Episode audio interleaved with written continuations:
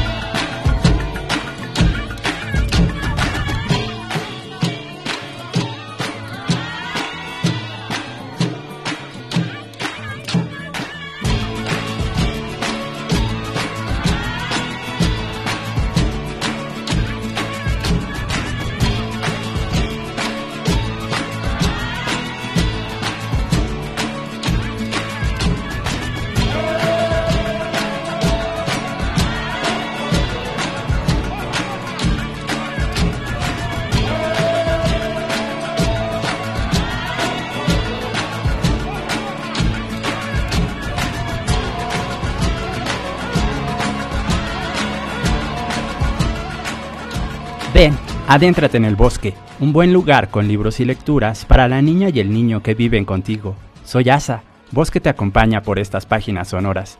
Quédate los próximos minutos a respirar el aire fresco de nuestros árboles con hojas de relatos y poesía. Hoy es el capítulo 122. Compartiremos contigo un poco del libro Mala leche, ¿por qué la comida ultraprocesada nos enferma desde chicos?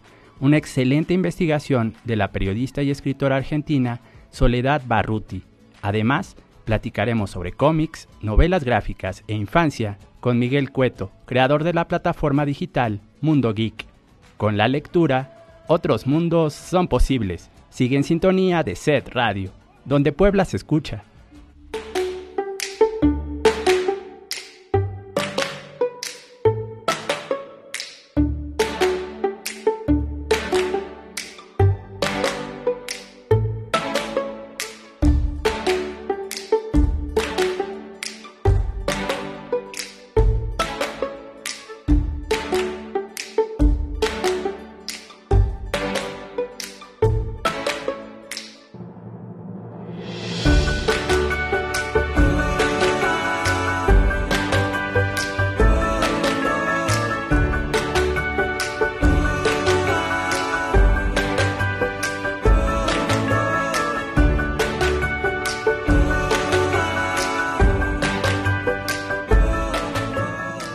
Libro Mala leche. ¿Por qué la comida ultraprocesada nos enferma desde chicos? Autora Soledad Barruti. Editorial Planeta. ¿Desde cuándo el sabor a fresa se hace sin fresas?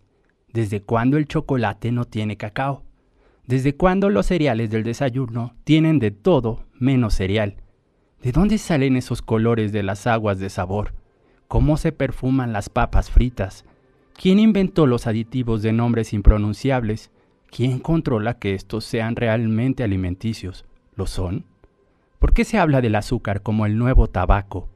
¿Cuán turbia puede ser la historia detrás de cada vaso de leche? ¿Comeríamos todo lo que comemos si pudiéramos responder todas estas preguntas? Con bebés y niños como clientes predilectos, las grandes marcas parecen decididas a hacer de la comida una experiencia perfecta, práctica, rica, y libre de cualquier sospecha. Para lograrlo, cuentan con un arsenal imbatible de aromatizantes, colorantes, texturizantes, vitaminas, empaques atractivos y miles de millones de dólares invertidos en publicidad. Todo parece diseñado para nuestra comodidad y satisfacción, pero el precio que pagamos por comer sin saber es muy alto. La dieta actual se convirtió en el obstáculo más grande que deben sortear para llegar sanos un niño a la adultez y un adulto a la vejez. La Organización Mundial de la Salud ya advierte sobre esta situación. Sin embargo, hay una industria que a pesar de las evidencias no parece dispuesta a dar marcha atrás. ¿Qué hacer entonces? En un viaje que empieza por la mochila de su hijo y la alacena de su casa, la periodista y escritora argentina Soledad Barruti desnuda la comida ultraprocesada que amamos comer y muestra los laboratorios en los que se trama, los campos donde se produce, las fábricas donde se ensambla y los estudios de televisión o internet donde se embellece. Tras recorrer América Latina durante cinco años, esta autora degusta con el paladar y busca la salud de los más chicos. El libro Mala Leche despliega una investigación inquietante, pero también con esperanza, que va sobre los pasos del camino que nos empaquetó, junto con científicos, cocineros, agricultores y doctores que están haciendo todo lo posible para recuperar la verdadera comida, la comida real, la comida de nuestros antepasados. Este libro muestra la manera de volver a estar bien comidos. Libro Mala leche. ¿Por qué la comida ultraprocesada nos enferma desde chicos? Autora Soledad Barruti. Editorial Planeta. A lo largo del programa estaremos compartiendo contigo muchos fragmentos de esta interesante investigación.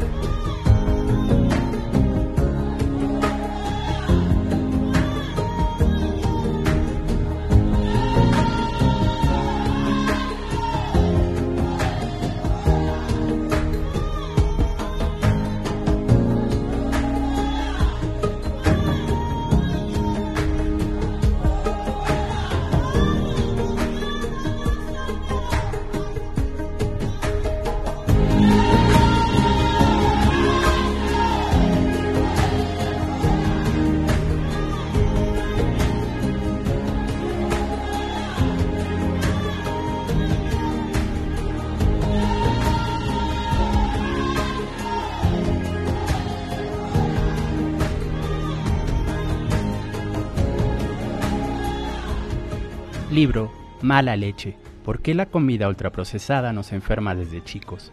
Autora Soledad Barruti. Editorial Planeta. Comemos muy distinto hoy a como lo hacíamos unas décadas atrás. Entre los hábitos que perdimos hay varias verduras y frutas que hacen que no lleguemos a cubrir ni la mitad de lo que recomienda la Secretaría de Salud, pero a la vez sumamos unos 7 kilos de galletitas por año, yogur una o dos veces al día, y entre los dos litros y medio de líquidos recomendados que tomamos, solo hay dos vasos de agua natural, el resto son jugos y refrescos. El fenómeno nos impacta a todos, pero mientras que una persona de 35 años o más o menos esa edad todavía podría contar cómo fue el cambio que terminó en esta dieta industrial, las nuevas generaciones nacen con un menú radicalmente distinto. Cualquier supermercado, dispone de metros de estantes dedicados a hacer de las mañanas y tardes infantiles momentos con mucha energía, los almuerzos, eventos divertidos, jornadas escolares y todo eso para que sea más llevadero. El día entero, los chicos y las chicas pueden ser, y muchas veces lo son, alimentados solo por marcas. Se trata de comida particular que no solemos comer nosotros, Con respeto y distancia atendemos el exceso de calorías del paquete de 8 galletitas que metemos en su mochila, el azúcar del refresco y los colores de fantasía en los cereales, y optamos por la opción adulta de eso mismo. Los productos para chicos delinean un modo de comer que luego los vuelve los comensales con el paladar más quisquilloso de la mesa, pequeños sibaritas de lo instantáneo, lo fácil y lo rápido. Los comestibles que les gustan son simples, pero a la vez intensos, crocantes, untuosos, dulces, coloridos, ricos por sobre todas las cosas, y que además generan lo que un tiempo atrás solo generaban las golosinas, hacer trepidar al cerebro y hacer trepidar al corazón. Hay propuestas clásicas que baten récords, por ejemplo, si se juntan todas las galletas Oreo vendidas hasta la fecha, dan la vuelta al mundo 10 veces. Las Coca-Cola saltaron de las mesas de cumpleaños un día a la semana a todos los días en botellas de 3 litros. Los Doritos provocan tal impacto que son estudiados como un fenómeno por la neurociencia. Y hay también productos que se lanzan de a miles todos los años con un solo propósito, emocionar y exaltar los sentidos, generar deseo y por supuesto aumentar el consumo. Los comestibles para los chicos y las chicas son un programa diario. Los 5 minutos, 10 o 15 o 20 que dura cada recreo son placer inmediato y el ingreso al mundo del consumo. ¿Lo has pensado? Pero para la industria alimentaria, los chicos y las chicas son mucho más que eso. Distintas investigaciones demuestran que ellos son quienes deciden el 75% de las compras de la casa. También que la comida preferida en la infancia crea emociones que guían la alimentación todo el resto de la vida. Un chico que vive sábados mágicos o domingos espectaculares en McDonald's será probablemente un adulto que lleve a sus propios hijos a comer ahí después, esperando dar, antes que comida, un poco de ese supuesto amor que recibió. Son cuestiones que se configuran en nuestra mente muy rápido, apenas empezamos a comer. Por eso, para atraer a sus nuevos clientes lo más pronto posible, las marcas comerciales tienen desplegado un arsenal. Las ciudades están llenas de papel con novedades. Los anuncios de comida en televisión se multiplican en los horarios donde los niños son la mayor audiencia. Las películas de Pixar, por ejemplo, generan grandes licencias comerciales antes de su estreno. Facebook, Twitter y sobre todo Instagram se volvieron un laberinto de fotos y videos que hacen agua a la boca y esconden millones de dólares en inversión publicitaria. Pero, ¿qué hay detrás de todo eso? ¿Qué hay adentro de los paquetes brillantes y llenos de colores con personajes encantadores? ¿Qué comen realmente las niñas y los niños en sus galletas, su leche con chocolate, su jugo y las comidas congeladas promocionadas por Peppa Pig? Básicamente los mismos pocos ingredientes. Harina blanca, maíz ultraprocesado, aceites vegetales baratos, derivados de la leche y la carne, escasos nutrientes sintéticos. Pero mucha sal y toneladas toneladas de azúcar, tanta que hoy cualquier chico de 8 años ya comió la cantidad de azúcar que su abuelo en 80. Libro Mala leche. ¿Por qué la comida ultraprocesada nos enferma desde chicos? Autora Soledad Barruti. Editorial Planeta.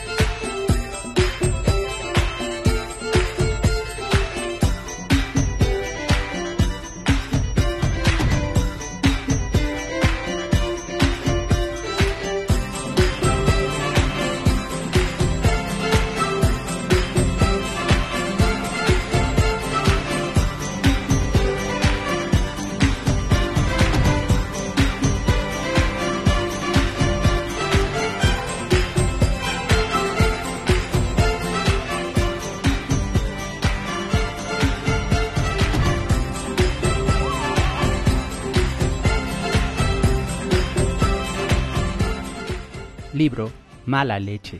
¿Por qué la comida ultraprocesada nos enferma desde chicos? Autora Soledad Barruti. Editorial Planeta. La alimentación moderna es una industria pujante hecha por fabricantes de cosas que no son comida.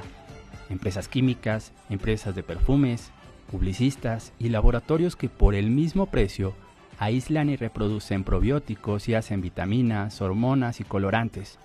Entre todos, manipulan los pocos ingredientes repetidos hasta hacer que cada producto parezca lo que no es. Se trata de un secreto impreso en letras minúsculas e invisibles en los rótulos de cada envase o empaque. Si los leyéramos bien, nos enteraríamos de que ni los cereales integrales son cereales integrales, ni las galletas rellenas de crema son mejores que unas de salvado. Entre los yogures y los jugos, el reino de las frutas que se imprimen sobre los envases, diferenciándolos con contundencia, está creado con colorantes, aromatizantes y jarabes de maíz de alta fructosa, y rara vez con algún rastro de la fruta real que se promociona. Sucede hasta con el pan. Artesanal, con semillas, light, como sea. La diferencia entre uno y otro es un truco perfecto. Nada más. En algunos casos, el propósito es confundir a nuestros sentidos. En otro, directamente anestesiarlos. Hay productos que despojados de sus brillantes colores y rechinantes sabores artificiales no entrarían a la casa hamburguesas, hot dogs, nuggets de pollo fabricados con el descarte del descarte del descarte de una industria que aprendió a reutilizar hasta lo incomible, empaquetarlo con mascotas o superhéroes y despacharlo como si fuera una fiesta infantil. Entonces, esto es lo que pasa. El menú parece diverso, pero en realidad es monótono. Pagamos carísimo los ingredientes más baratos y nunca antes se sumaron a la comida diaria y a las cajas en las que las venden, a los plásticos que la recubren y a las latas que se supone la protegen del deterioro, tantos químicos como ahora. Los aditivos son un conjuro, hipnotizan a los consumidores, pero antes a los organismos públicos del gobierno que se supone deben garantizar la seguridad de quien va a comer algo. Los estudios para su aprobación son frágiles y muy fugaces, se acortan plazos, se saltan pasos y en la mayoría de los casos ya ni se hacen. Los aditivos son seguros, afirma la industria alimenticia, pero no es lo que dicen los investigadores que se dedicaron a estudiar cómo condicionan el consumo, ni las organizaciones de la sociedad civil que con pruebas de alta peligrosidad en la mano han logrado quitar varios de circulación en los supermercados, ni lo que afirman sociedades científicas prestigiosas que buscan entender la alarma en la población Comer las fantasías de Willy Wonka no es un problema por venir, sino uno que ya detonó entre y dentro de nosotros. Los adultos naturalizamos esta forma de comer como naturalizamos antes vivir tomando pastillas para la acidez, el colesterol, la jaqueca y cosas peores.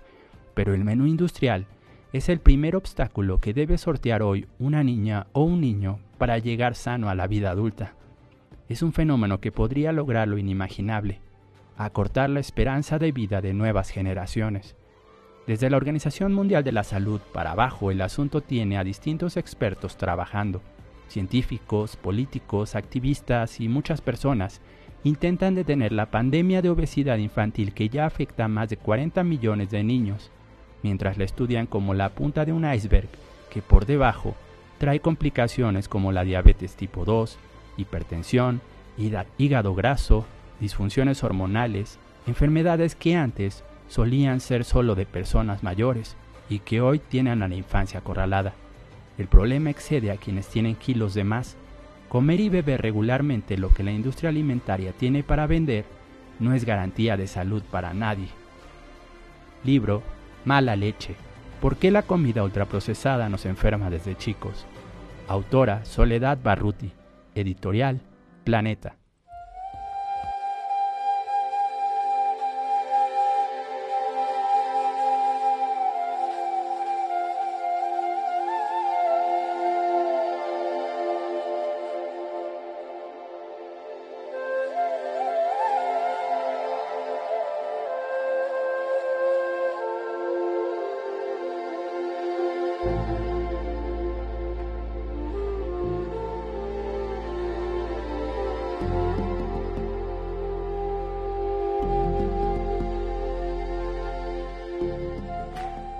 Libro Mala leche. ¿Por qué la comida ultraprocesada nos enferma desde chicos? Autora Soledad Barruti. Editorial Planeta. ¿Acaso uno no siempre está sano antes de estar enfermo? Me preguntó uno de los doctores que entrevisté cuando tomé los primeros apuntes que se convertirían en este libro. Mi preocupación en esa época giraba en torno a Benjamín, mi hijo que entonces tenía 10 años. no me ponía intranquila su peso, sino más bien sus hábitos y preferencias. Por eso, un día me dispuse a ver qué había detrás de los productos en los que yo misma confiaba. Una investigación literalmente casera que consistió en leer los rótulos de lo que rellenaba la alacena, el refrigerador y su mochila. Después, continuó con la revisión de mis propios gustos y que auspició de puerta de entrada a un territorio inimaginable. Durante los cuatro años siguientes, me dediqué a visitar oficinas de marketing, estudios de imagen, corporaciones, fábricas y laboratorios donde se crean las fórmulas supuestamente perfectas para qué comprar. Sí, que comprar sea sinónimo de comer sin saber. Hablé con los científicos que trabajan manipulando todos nuestros sentidos, exaltando los falsos deseos y estimulando el consumo. Y también hablé con otros, los que desde hospitales, clínicas y centros de investigación están aterrados por el daño que provoca el éxito que tienen sus colegas en la vereda de enfrente. Y por supuesto, me fui al campo y la sierra. Toda comida, también las azucaritas, los postrecitos y la cajita feliz, es un acto agrícola. Producir transforma la naturaleza, asignando a las plantas, los animales y las personas papeles, lugares y funciones por cumplir. Puede multiplicar la diversidad o liquidarla, construir formas de vida o destruirlas casi todas, crear belleza o todo lo contrario. Y lo que hacen las marcas tierra dentro de Encantador no tiene nada. Sus producciones son como cualquiera del agronegocio. De un lado, inmensos monocultivos que se riegan con millones de litros de veneno, y del otro, animales encerrados en granjas factorías, pollos, gallinas, cerdos, peces, pero sobre todo, vacas. Durante meses, recorrí establos y fábricas de leche y yogur porque los lácteos son el emblema de la infancia, de la nutrición de una buena familia y a la vez, en formato de leche en polvo que rellena mamilas o postrecitos, el primer producto ultraprocesado con el que cualquier persona, un bebé en este caso, se suele encontrar durante su vida. En todos los casos, el origen es el mismo. La leche es la secreción de miles de vacas que viven perpetuamente preñadas deglutiendo maíz, medicadas hasta el tuétano, mientras son ordeñadas tres, cuatro o cinco veces al día. Así, los mismos animales producen 60% más de leche que en 1980. Aunque en el camino hacia la superproductividad, la leche se convirtió en algo muy diferente a lo que era, ultrapasteurizada, homogeneizada, blanca nieve, insulsa e inodora, casi imperecedera, hormonalmente más intensa y portadora de nutrientes que jamás había tenido, como hierro, fibras y vitamina D una fórmula que si las marcas hacen las cosas bien, empieza a consumirse desde los primeros días de vida y va encontrando la manera, las presentaciones y por supuesto las frases publicitarias para mantenerse obligatoria todos los días. Libro Mala leche. ¿Por qué la comida ultraprocesada nos enferma desde chicos? Autora Soledad Barruti. Editorial Planeta.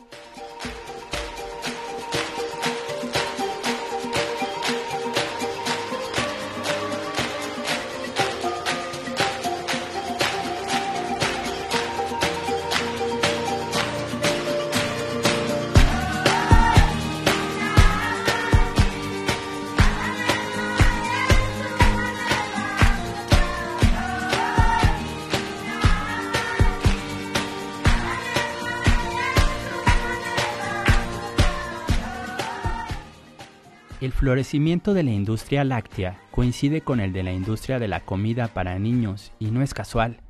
A mediados del siglo pasado, la humanidad lanzó el experimento más grande de su historia.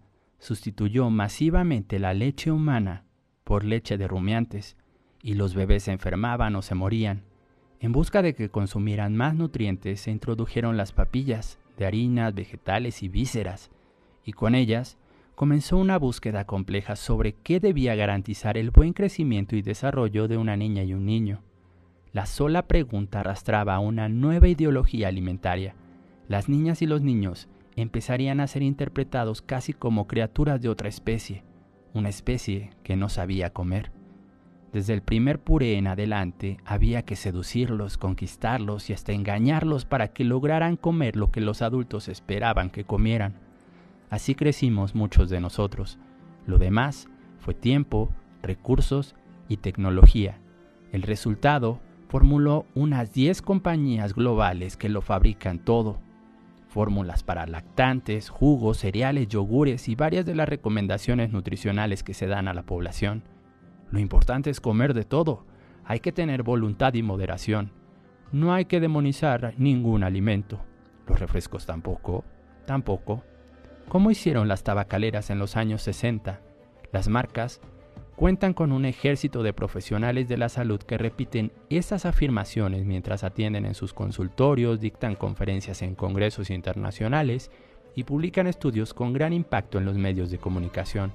Cada uno tiene su propósito, difundir productos, generar distracción sobre sus efectos o, ante los estragos cada vez más notorios que genera esta forma de comer, encontrar culpables en otros lados, como por ejemplo la falta de ejercicio.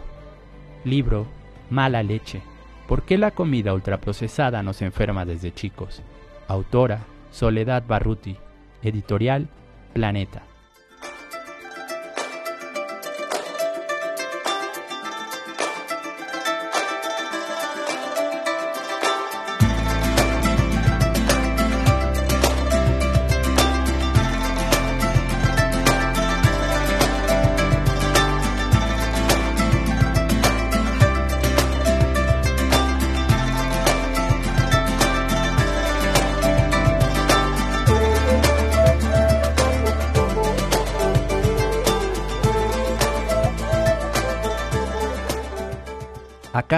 Lo que hay es una guerra. De un lado está la industria que ofrece sustitutos alimentarios y del otro un movimiento en defensa de la comida de verdad, de la comida real, la única receta que existe para recuperar la salud, la cultura y hasta la naturaleza, me dijo Carlos Monteiro, investigador brasileño, doctor y epidemiólogo. Monteiro dirige un equipo multidisciplinario en la Universidad de Sao Paulo que con las estadísticas de enfermedades en aumento se propuso hacer lo que nadie estaba haciendo, volver a pensar la alimentación a la luz de lo que ofrece el mercado. La conclusión a la que llegó fue que había que reclasificar los alimentos no a partir de sus nutrientes, sino clasificarlos a partir de su procesamiento. Por ejemplo, un pan puede ser harina, agua, sal y levaduras, o 25 ingredientes más que modifican su textura, color sabor y generar el placer que produce comerlo. El primer pan entra en el rango de alimento. El segundo pan es un ultraprocesado engañoso y adictivo. Entre uno y otro hay una diferencia abismal, una diferencia muy grande, y hay que hacer que las personas la conozcan, me dijo Monteiro. Una tarea cada vez más difícil, no solo porque lo mismo se, se repite día con día en sopas, salsas, aderezos, lácteos, galletas, cereales y bebidas, sino porque toda esa línea de reemplazos de la comida vienen de la mano de un imperio que no parece dispuesto a dar marcha atrás. América Latina, con una población joven que se espera tenga 800 millones de consumidores en las próximas décadas, es, por las, es, vista, perdón, es vista por las empresas alimentarias como la tierra prometida. Capturar los paladares de niñas y niños es la manera de tener a todos los clientes posibles del presente y por supuesto garantizarse a los del futuro. Y los daños colaterales de esa misión ya son medibles. Por ejemplo, México y Argentina tienen la tasa de niños obesos menores de 5 años más alta de la región, pero el programa de nutrición más importante de las escuelas lo dicta Coca-Cola. En México, donde hay una epidemia de gente con diabetes, los refrescos se colaron hasta en los rituales indígenas y en las mamilas de los bebés. En Brasil, en pleno Amazonas, las comunidades que hasta hace poco no utilizaban botellas de plástico ven con miedo cómo sus hijos se vuelven un caballo de Troya que ingresa todos los días jugos de colores y bolsas rellenas de snacks de moda. En Colombia, los bebés están naciendo con talla extra grande y las adolescentes y los adolescentes empiezan a sufrir un festival de cirugías que promete achicarles el estómago. Chile hizo un cálculo y lo anunció en todos los medios de comunicación. La obesidad les cuesta por año mil millones de dólares. Libro Mala leche. ¿Por qué la comida ultraprocesada nos enferma desde chicos? Autora Soledad Barruti. Editorial Planeta.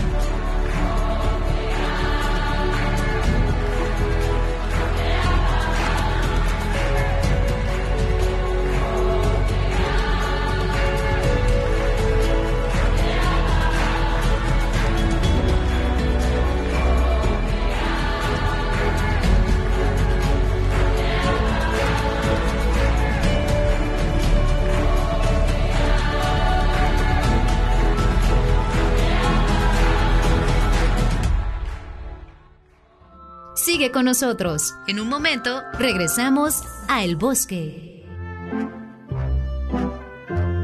Estamos de vuelta para descubrir más historias en el bosque. Comunícate a los teléfonos 2222 7377 16, 2222 7377 17, 800 224 3000, 224 3000.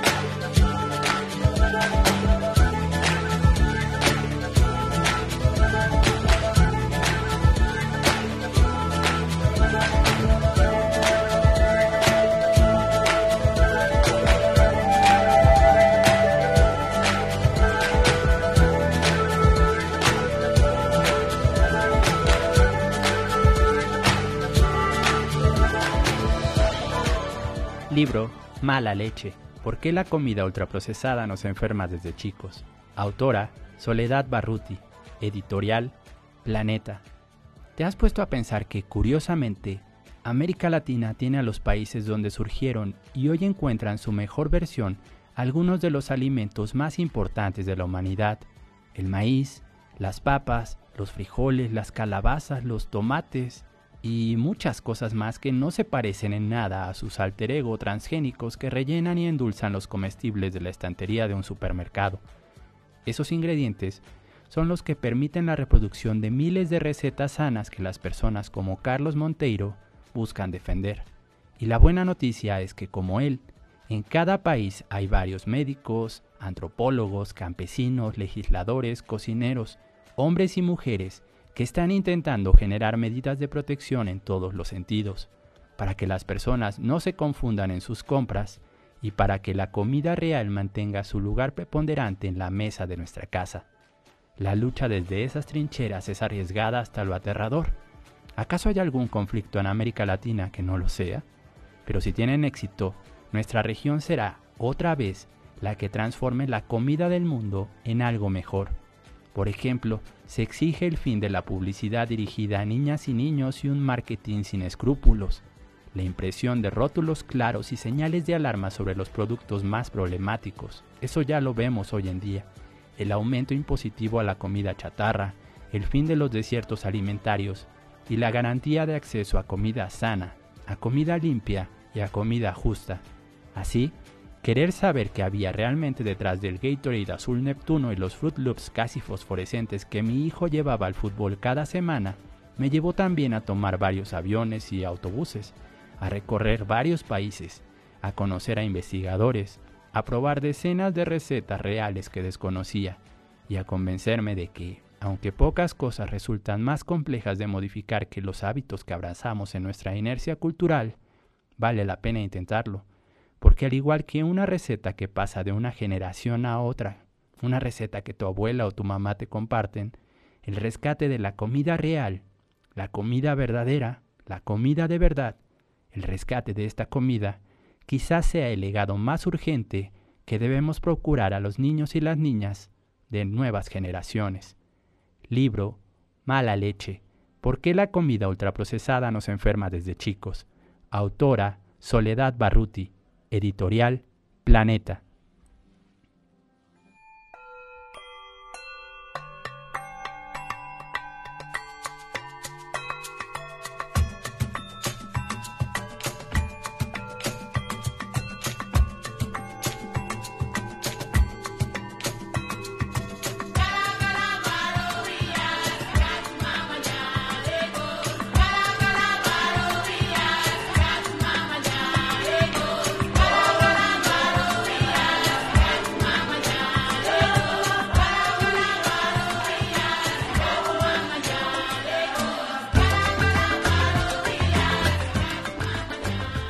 Seguimos en El Bosque, revista de literatura infantil y juvenil de SED Radio. Me da mucho gusto platicar esta mañana con Miguel Cueto. Él es un amante de los cómics y creador de la plataforma digital Mundo Geek. ¿Cómo estás, Miguel? Buenos días. Hola, ¿qué tal? Buenos días. Muy contento de estar aquí en tu programa con tu radio escucha.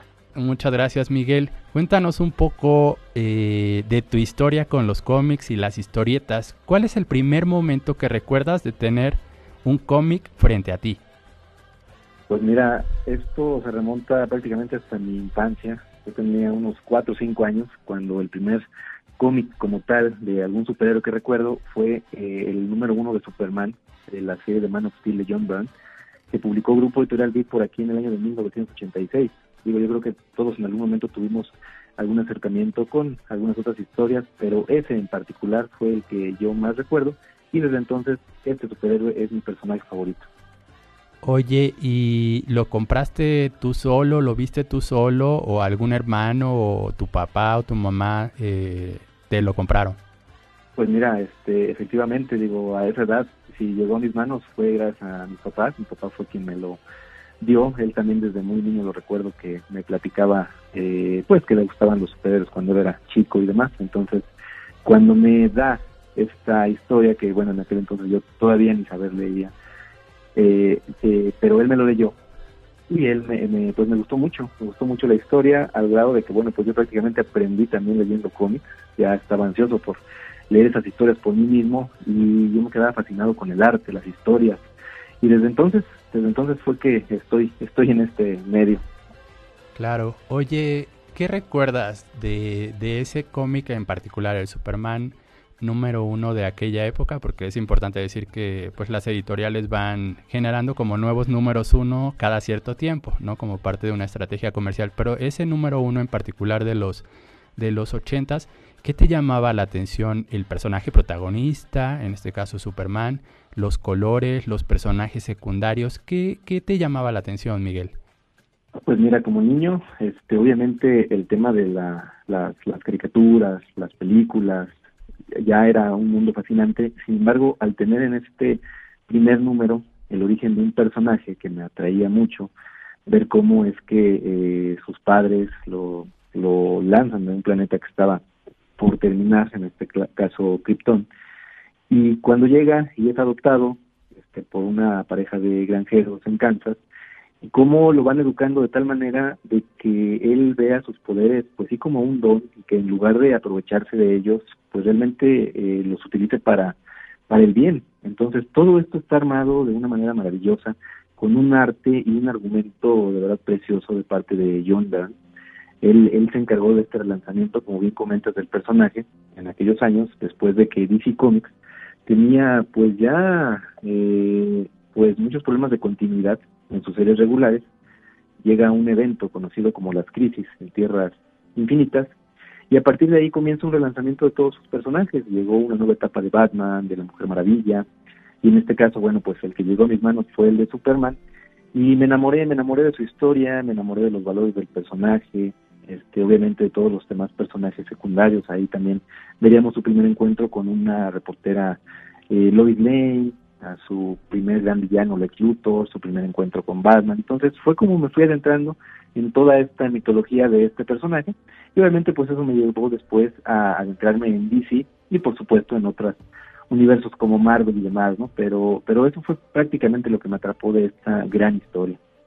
Por supuesto. Hay un detalle bien interesante. Mencionaste que tu papá fue quien te motivó a acercarte a las historias porque a su vez él era fanático de los superhéroes.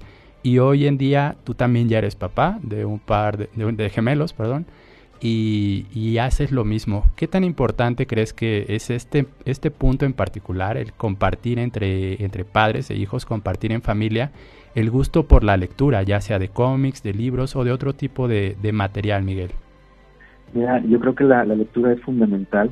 Este, desafortunadamente en ocasiones siento que se ha ido perdiendo este, este hábito pero para mí ha sido muy importante el conservarlo y compartirlo. Ya te platico desde muy pequeños mis niños, este, yo les, les comencé a leer historias totalmente aptas para, para su edad. Antes de, dormir, yo me acostaba con ellos y me ponía a leerles eh, muchos libros, recuerdo, de hay muchos libros de los porqués de la luz, el porqué del universo, el porque siempre estuvieron ávidos de conocimiento, siempre me gustó mucho despertar esa curiosidad en ellos Ya después le leí algunas novelas de aventuras, ya sabes, muchos eh, títulos de Julio Verne, a la fecha, pues uno de sus autores clásicos de aventuras favoritos. Eh, y ya después, bueno, pues, ¿cómo podía empezar con ellos en los cómics? Bueno, pues tal y como yo inicié, igualmente les leí esta, esta primera miniserie de, de Superman y de igual manera, bueno, pues quedaron fascinados, ¿no? A partir de ahí, pues ellos ya, ya tomaron su propio rumbo, obviamente han leído muchas novelas, obviamente el cómic, a uno de ellos le llama mucho eh, la historia de los X-Men, otro de mis hijos, Alan, él está ahorita muy metido también en, Superman, prácticamente él se ha hecho el propósito de leer desde, desde ese primer número uno, hasta allá va ahorita por los noventas y demás de corrido. Entonces, eh, para mí, lo más importante de eso, independientemente de lo que lean, pues es efectivamente lo que comentas, ¿no? El compartir esta, esta, esta pasión por adentrarnos en, historias que nos hacen volar, que nos hacen soñar, que nos hacen despertar esta imaginación y, el compartirlas, comentarlas en familia, yo creo que es algo a lo que de verdad invito a mucha gente a hacerlo, a encontrar una lectura que realmente te atrape, el poder compartirla y comentarla con la familia, con seres queridos, con amigos, es algo que no tiene comparación con nada, de verdad. Oye, y esta pasión te llevó a crear hace algunos años una, un canal de YouTube que se llama Mundo Geek. ¿Nos quieres platicar un poco, por favor?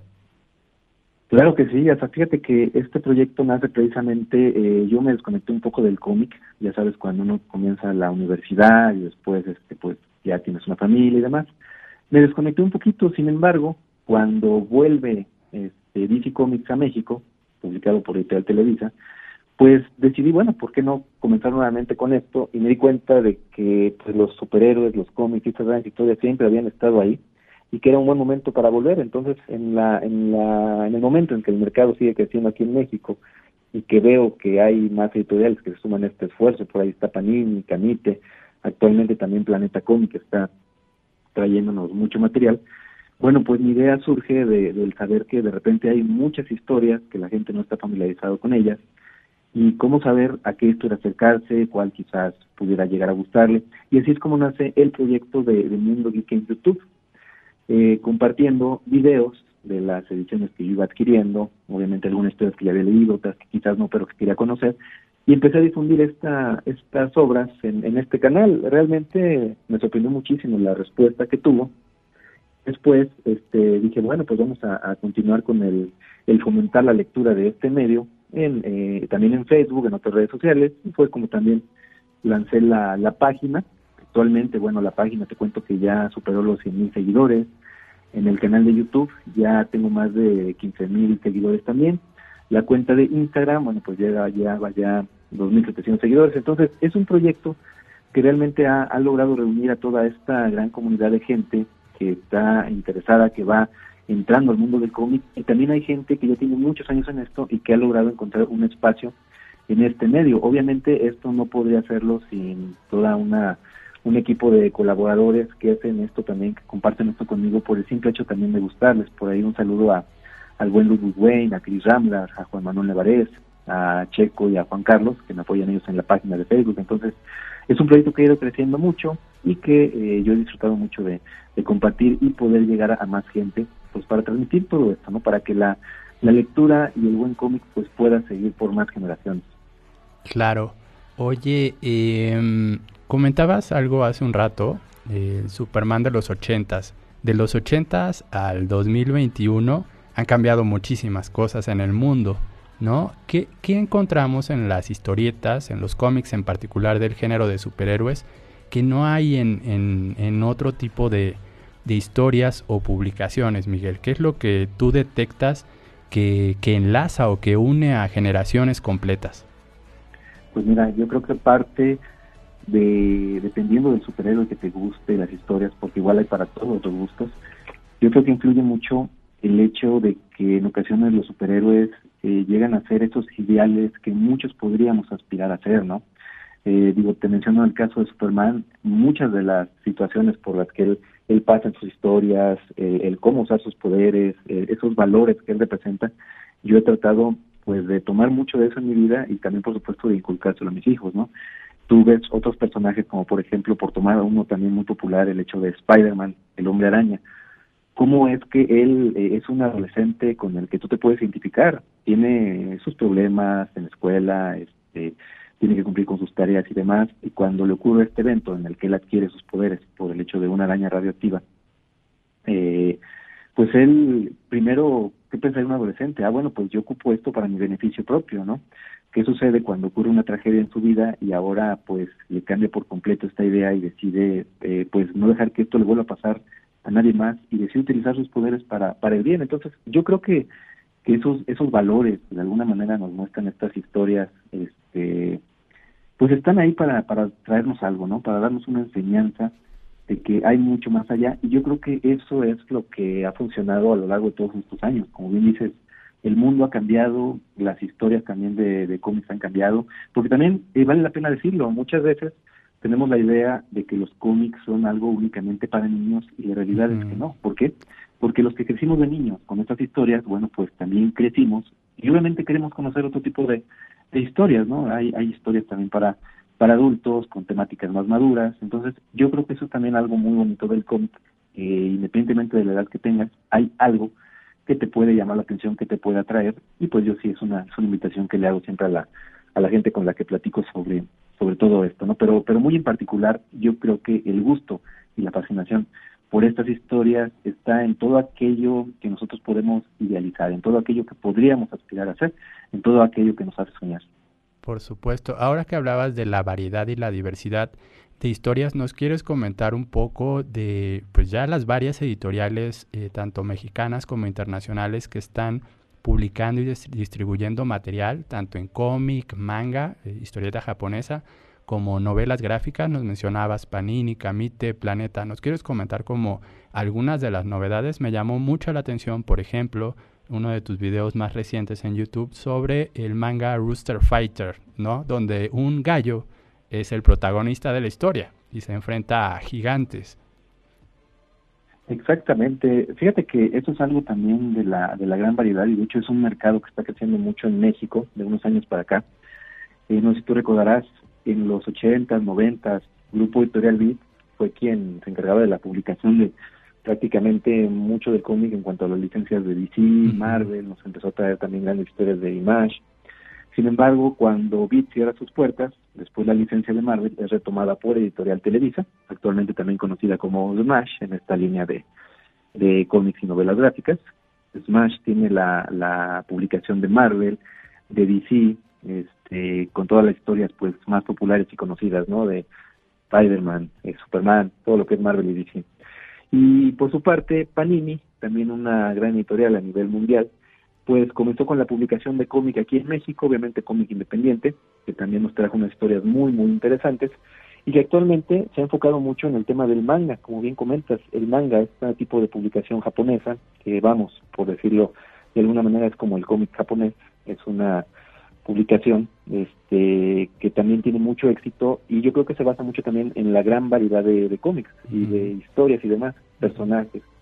Este esta historia que comentas de Rooster Fighter este, uno de los lanzamientos de Panini efectivamente bueno pues un gallo este que va a salvar a la humanidad de estas criaturas bueno pues es, una idea que podría decir a quién se le ocurrió esto no y sin embargo cuando lo lees y demás te encuentras una historia bastante divertida y, y, que vale la pena darle una oportunidad, ¿no? Entonces, yo creo que sí, Panini ha hecho también un gran trabajo, ellos dominan actualmente el mercado del manga, y por su parte Camite, bueno, pues no se queda atrás, Camite también nos ha traído algunas historias fantásticas, independientes en cuanto al cómic, ellos tienen la licencia del cómic de las tortugas ninja, por ejemplo, una historia también ya más que conocida en esta nueva etapa, y también se están enfocando mucho en el tema del, del manga, con unas ediciones de verdad preciosas, entonces yo creo que le están están invirtiendo bastante a esta industria en México, precisamente por el, el, el, apoyo que ha notado del, de, la, de la gente, y que bueno, pues de ahí me da mucho gusto que con mi proyecto pues logre difundir un poquito más todo esto también. Y desde luego está Planeta Comic, Planeta Comic, esta editorial de España, que está importando cómics, también unas ediciones muy, muy bonitas que nos ha permitido leer clásicos este como las series de Astro Boy, este, La Princesa Caballero, estas obras maestras de Osamu Tezuka. También nos han traído recopilaciones de Conan, un personaje pues ya también de antaño, Conan el Bárbaro, que mucha gente pues no, no había tenido el gusto de, leer estas historias en México y que ahora gracias al esfuerzo de estas editoriales, bueno, pues podemos conocer aún mucho más, ¿no? Entonces, yo creo que estamos en un gran momento en el país para para no solo para ser fanáticos ya sea del manga, del cómic, independientemente de la historia o editorial que te guste, sino eh, pues pues también para poder tener acceso y para poder adentrarnos en este este increíble mundo.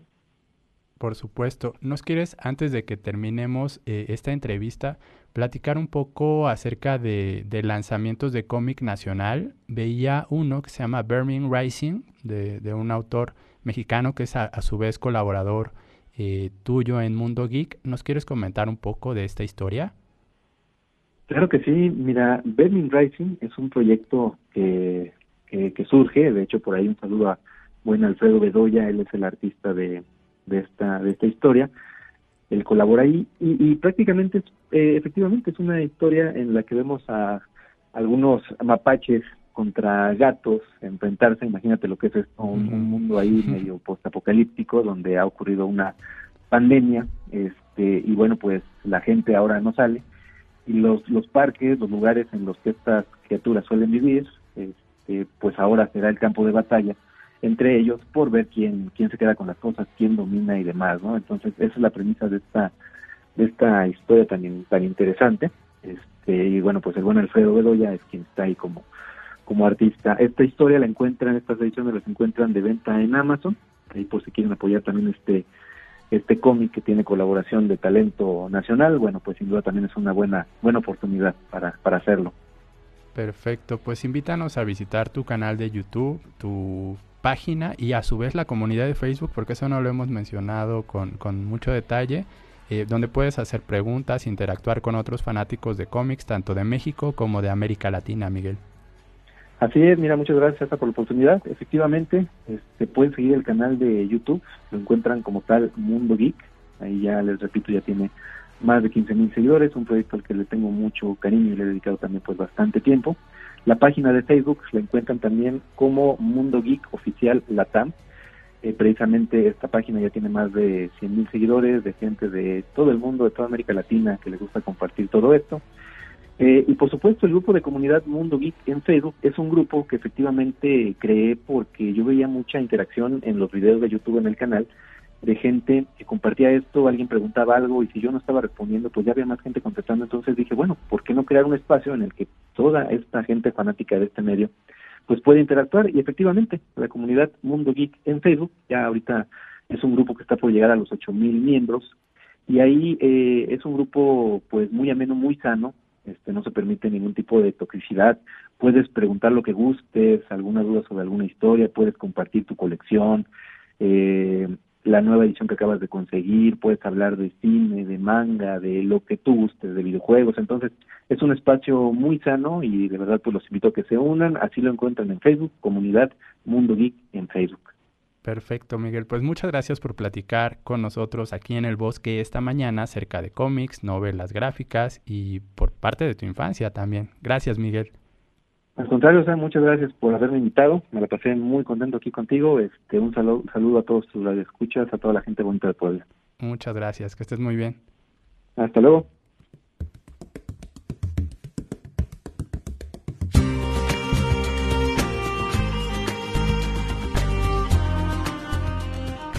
No olvides que tenemos más contenido preparado para ti en nuestras redes sociales, recomendaciones de libros, invitaciones a eventos digitales y enlaces para descargar materiales asombrosos. Búscanos en Facebook e Instagram, estamos como el bosque FM.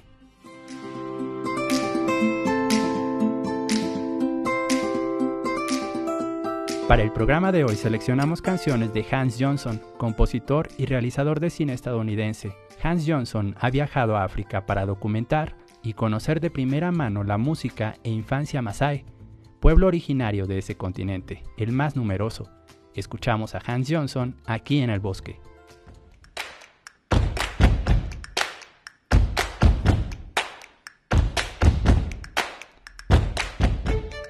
¿Quieres volver a escuchar este programa o compartirlo con alguien? Busca nuestro podcast en Spotify, Mixcloud, Google, Apple y Anchor. Estamos como el bosque FM.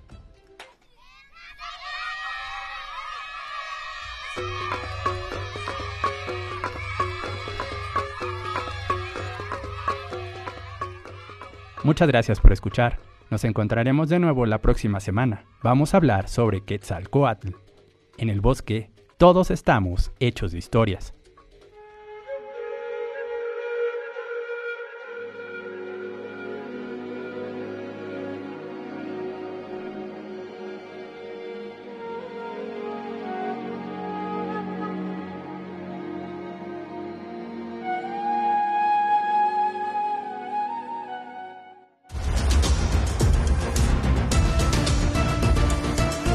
Radio 105.9 presentó. Recuerden, guardabosques, nos volveremos a escuchar el próximo sábado. El próximo sábado. De 10 a 11 de la mañana. 11 de la mañana. Respondemos